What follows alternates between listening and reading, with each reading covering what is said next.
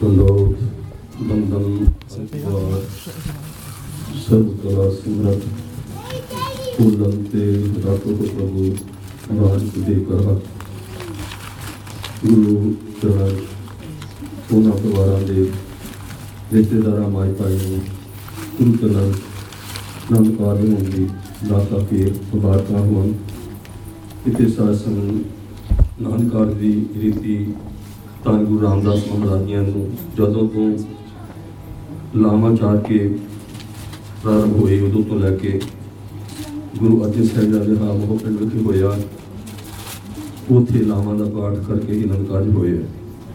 ਮੈਂ ਇੱਕ ਸਾਖੀ, ਗੁਰੂ ਸਿੱਖਾਂ ਨੇ ਗੁਰੂ ਤੋਂ ਜੀਵਨ ਲੈਣਾ ਹੈ। ਜੀਵੋ ਮੈਂ ਜੀਵਨ ਪਾਇਆ। ਧੰਨ ਗੁਰੂ ਹਰਗੋਬਿੰਦ ਸਾਹਿਬ ਜੀ ਦੇ ਵੱਡੇ ਸਾਹਿਬਜ਼ਾਦਾ ਬਾਬਾ ਗੁਰਤਾ ਜੀ ਦਾ ਆਨੰਦ ਕਾਰਜ ਹੋਇਆ ਹੈ। ਸਤਿਗੁਰੂ ਹਰਗੋਬਿੰਦ ਸਾਹਿਬ ਕਹਿਣ ਲੱਗੇ ਕਿ ਗੁਰਤਾ ਜੀ ਕੀ ਲਾਮਾ ਦਾ ਪਾਠ ਸੁਣਿਆ ਹੈ? ਜਿਵੇਂ ਬੱਚੀ ਬੱਚੇ ਨੇ ਸਾਰੇ ਸੰਗਤ ਨੇ ਹੁਣ ਸੁਣਿਆ ਹਾਂ। ਗੁਰੂ ਪਿਤਾ ਸੁਣਿਆ ਪਹਿਲੀ ਲਾਮ ਵਿੱਚ ਮਹਾਰਾਜ ਕਿਹਾ ਕਿ ਧਰਮ ਦ੍ਰਿੜ ਹੋ ਹਰ ਨਾਮ ਤੇ ਆਵੋ ਹਰੀ ਨਾਮ ਦ੍ਰਿੜ ਕਰਨਾ ਹੈ ਤੇ ਧਨ ਵਿੱਚ ਪ੍ਰਪੱਕ ਹੋਣਾ ਹੈ। ਅੱਜ ਦੇ ਬੱਚੇ ਸਾਡਾ ਸਮਾਜ, ਮਤਾਵਾ ਕਰਨਾ ਬੈਠੀ ਉਹ ਕਿ ਸਾਰੇ ਸਿੱਖ ਧਰਮ ਦੇ ਬਾਨੀ ਦੁਆਲੇ ਨੇ ਬੈਠੇ ਹੋ ਸਰਵ ਧਰਮ ਹੈ, ਸਿੱਖ ਧਰਮ, ਹਰ ਕੋ ਨਾਮ ਜਪ ਨਿਰਮਲ ਕਰੋ ਸਤਿਗੁਰੂ ਹਰਗੋਬਿੰਦ ਸਾਹਿਬ ਕਹਿਣਗੇ ਗੁਰਤਾ ਜੀ, ਤੁਸੀਂ ਨਾਮ ਹੀ ਜਪਣਾ ਹੈ ਰੋ ਰੀਤੀ ਚ ਬਾਣੀ ਪੜਨੀ ਹੈ, ਕਿਉਂਕਿ ਜਦ ਤਨ ਬਾਣੀ ਵਿਸਰ ਜਾਏ ਯੋ ਪੱਕਾ ਰੋਗੀ ਵਿਰਦਾਏ ਬੇਟਿਓ, ਬਾਣੀ ਦੇ ਨਿਤਨੇਮ ਸਤਿ ਕਰਦੇ ਰਹੇ ਹੈ।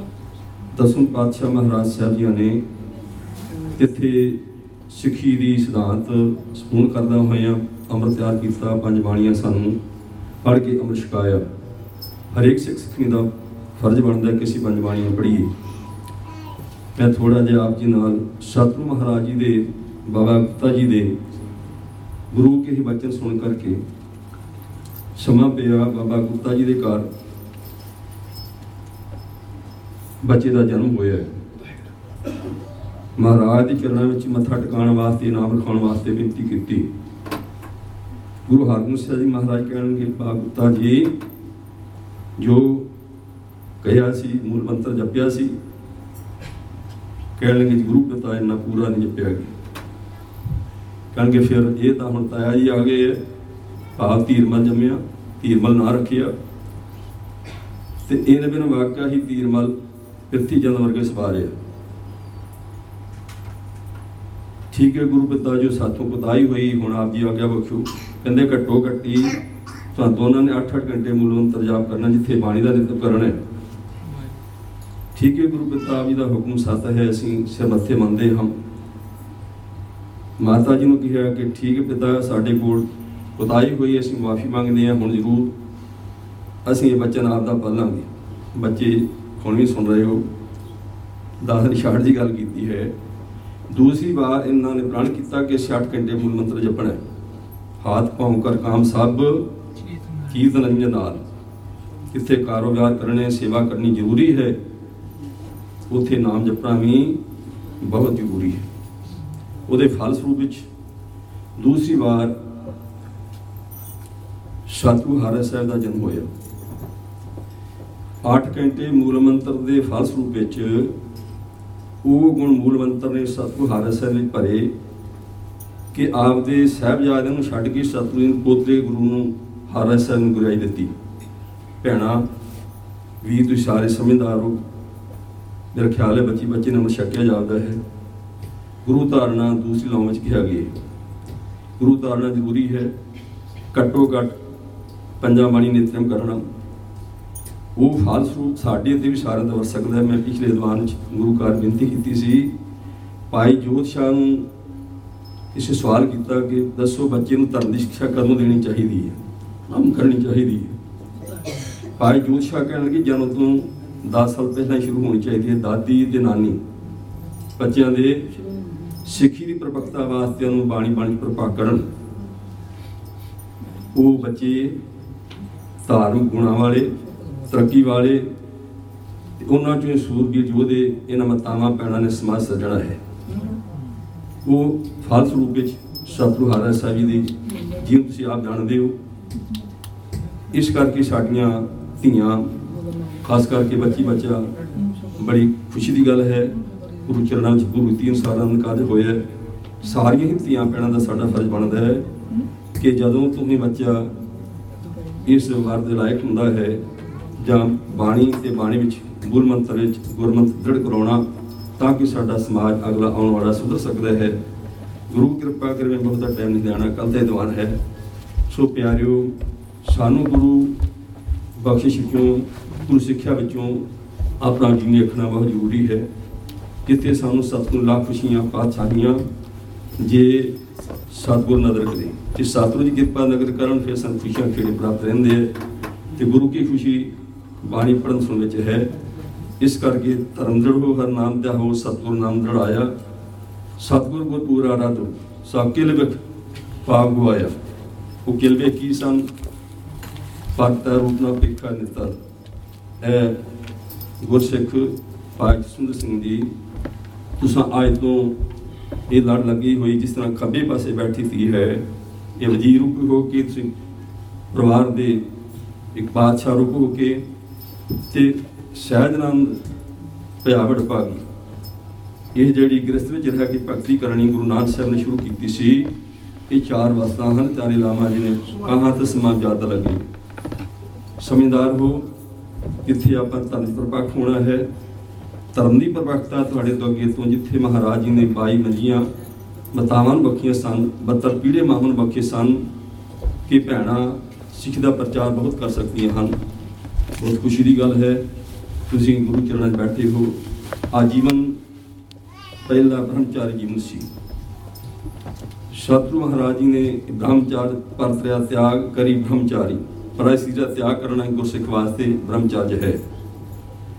ਧੀਆਂ ਵਾਸਤੇ ਵੀ ਬਿਨ ਪਰ ਪੁਰਖ ਜਾਣੀ ਸੱਚੇ ਗੁਰ ਕਾ ਹੇਤ ਪਿਆਰ। ਆਪਣੇ ਪਤੀ ਤੋਂ ਬਗੈਰ ਕਿਸੇ ਵੱਲ, ਪਤੀ ਨੂੰ ਵੇਖ ਕੇ ਤੂੰ ਬਗੈਰ ਜਾਣਾ ਹੀ ਨਹੀਂ ਹੈ।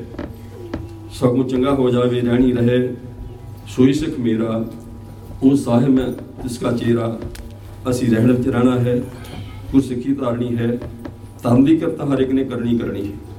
ਪਰ ਧਰਮ ਦੀ ਕਰਤ ਕਰਕੇ ਜਿੱਥੇ ਅਸਾਂ ਦਸਵੰਦ ਆਪਣੇ ਸਵਾਸਾਂ ਦਾ ਦੇਣਾ 2.5 ਘੰਟੇ ਘੱਟੋ ਘੱਟ ਬਣਦਾ ਹੈ, ਘੱਟੋ ਘੱਟ, ਇਹ ਤੇ ਬਹੁਤ ਸੌਖਾ ਤਰੀਕਾ ਸਤਿਗੁਰੂ ਸਾਨੂੰ ਦੱਸਿਆ ਕਿ ਭਾਈ ਕ੍ਰਿਸਤ ਚ ਕਰਨੇ ਕੰਮ, ਉੱਥੇ ਨਾਮ ਜਪਣਾ ਬਹੁਤ ਜ਼ਰੂਰੀ ਹੈ, ਬਾਣੀ ਪੜ੍ਹਨੀ ਜ਼ਰੂਰੀ ਹੈ। ਉੱਥੇ ਧਰਮ ਕਿਰਤ ਵਿੱਚੋਂ ਦਸਵੰਦ ਰੂਪ ਵਿੱਚ ਜਿਵੇਂ ਗੁਰੂ ਇਸ ਘਰ ਦੀ ਵੀ ਬਿਲਡਿੰਗ ਬਣਨ ਵਾਸਤੇ ਪ੍ਰਬੰਧਕਾਂ ਨੇ ਯਤਨ ਕੀਤਾ ਹੈ ਜਾਂ ਅਸੀਂ ਗੁਰੂ ਬਿਲਡਿੰਗਾਂ ਵਾਸਤੇ, ਲੰਗਰਾਂ ਵਾਸਤੇ, ਉਹਦਾ ਕੀ ਹੋਏਗਾ ਕਿ ਧੰਨ ਗੁਰੂ ਨਾਨਕ ਸਾਹਿਬ ਨੂੰ ਰਾਜਾ ਨਾਭ ਕੋਲ ਗਏ ਹਨ। ਉਹਨੇ ਗੱਲ ਪੁੱਛੀ, ਮਹਾਰਾਜ, ਦੱਸੋ ਕਿ ਸੰਨਿਆਸੀ ਦਾਨ ਪ੍ਰਸਤੀ ਗ੍ਰਸਤੀ ਤੇ ਬ੍ਰਹਮਚਾਰੀ ਜੋ ਕਿਹੜਾ ਅਸ਼ਰਮ ਚੰਗਾ ਹੈ? ਮਾਤਰੂ ਕਹਿਣਗੇ ਗ੍ਰਸਤੀ ਚੰਗਾ ਜਿਸ ਆਸਰੇ ਸਾਰੇ ਪਲਦੇ ਹਨ। ਪਰ ਜੇ ਗ੍ਰਸਤੀ ਜਿਵੇਂ ਖੂਹ ਚੋਂ ਪਾਣੀ ਨਾ ਕੱਢੀਏ, ਪਾਣੀ ਵੱਧਦਾ ਨਹੀਂ, ਸਗੋਂ ਪਾਣੀ ਵਿੱਚ ਕਰਮ ਪੈ ਜਾਂਦੇ ਹਨ, ਬਦਬੂ ਆਉਣ ਲੱਗ ਜਾਂਦੀ ਹੈ। ਤੇ ਜੇ ਪਾਣੀ ਕੱਢੀ ਜਾਈਏ, ਵਰਤੀ ਜਾਈਏ, ਤੇ ਮੁੱਕਦਾ ਵੀ ਨਹੀਂ। ਇਸੇ ਤਰ੍ਹਾਂ ਹੀ ਜਿਹੜਾ ਧਨ ਹੈ, ਅਸੀਂ ਕਮਾਉਂਦੇ ਹਾਂ। ਜਿਹੜੇ ਗੁਰਸਿੱਖ ਮਾਈ ਪਾਈ ਦਸਵੰਦ ਗੁਰੂ ਚਰਨਾਂ 'ਚ ਦਿੰਦੇ ਹਨ, ਉਹਨਾਂ ਨੂੰ ਮਹਾਰਾਜ ਅੱਗੇ ਤਰਕੀਬ ਦਿੰਦੇ ਹਨ। ਜੇ ਅਸੀਂ ਧਨ ਨਹੀਂ ਕੱਢਦੇ ਹਾਂ ਗੁਰੂ ਲੰਗਰਾਂ, ਬਿਲਡਿੰਗਾਂ ਵਾਸਤੇ, ਤਾਂ ਉਹਦੇ 'ਚ ਕਿਰਮ ਪੈਣ ਦੀ ਨਿਆਈ, ਬਦਬੂ ਆਉਣ ਦੀ ਨਹੀਂ ਅਸੀਂ ਕੁਰਾਹੇ ਜਾ ਕੇ ਹੋਰ ਕੀ ਪਾਸੇ ਕੁਰਾਹੇ ਚਲ ਜਾਂਦੇ ਹਾਂ।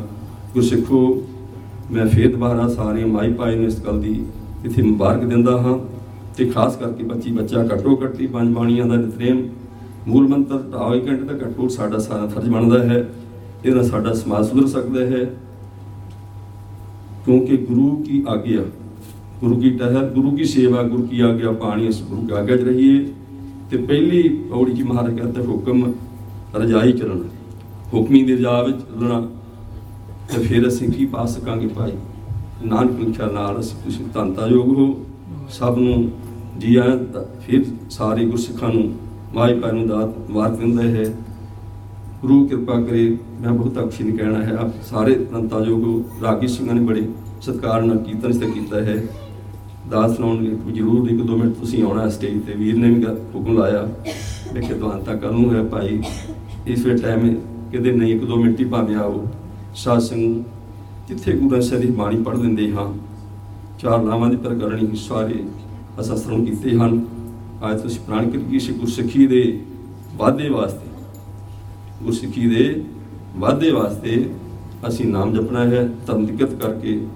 ਨਾਨਕ ਨਾਮ ਚੜ੍ਹਦੀ ਕਲਾ, ਤੇਰੇ ਬਾਣੀ, ਸਰਬੱਤ ਦਾ ਭਲਾ ਦੇ ਅਸੀਂ ਲਾਗੂ ਬਣੀਏ। ਇਤਨਾ ਕੁ ਸਮਾਂ ਪ੍ਰਵਾਨ ਕਰਨਾ ਜਿੰਨਾ ਮਾਈ ਭਾਈਵਾਲ ਨੂੰ ਪਰਿਵਾਰ ਨੂੰ ਸਤਿਕਾਰ ਦਿੱਤਾ ਗਿਆ ਹੈ, ਸਤਿਗੁਰੂ ਸਾਰਿਆਂ ਦੀ ਸੇਵਾ ਥਾਂ ਪਾਣ ਨਾਨਕ ਨਾਮ ਚੜ੍ਹਦੀ ਕਲਾ, ਤੇਰੇ ਪਾਣੀ ਸਰਬੱਤ ਦਾ ਭਲਾ ਵਾਹਿਗੁਰੂ ਜੀ ਕਾ ਖਾਲਸਾ। ਵਾਹਿਗੁਰੂ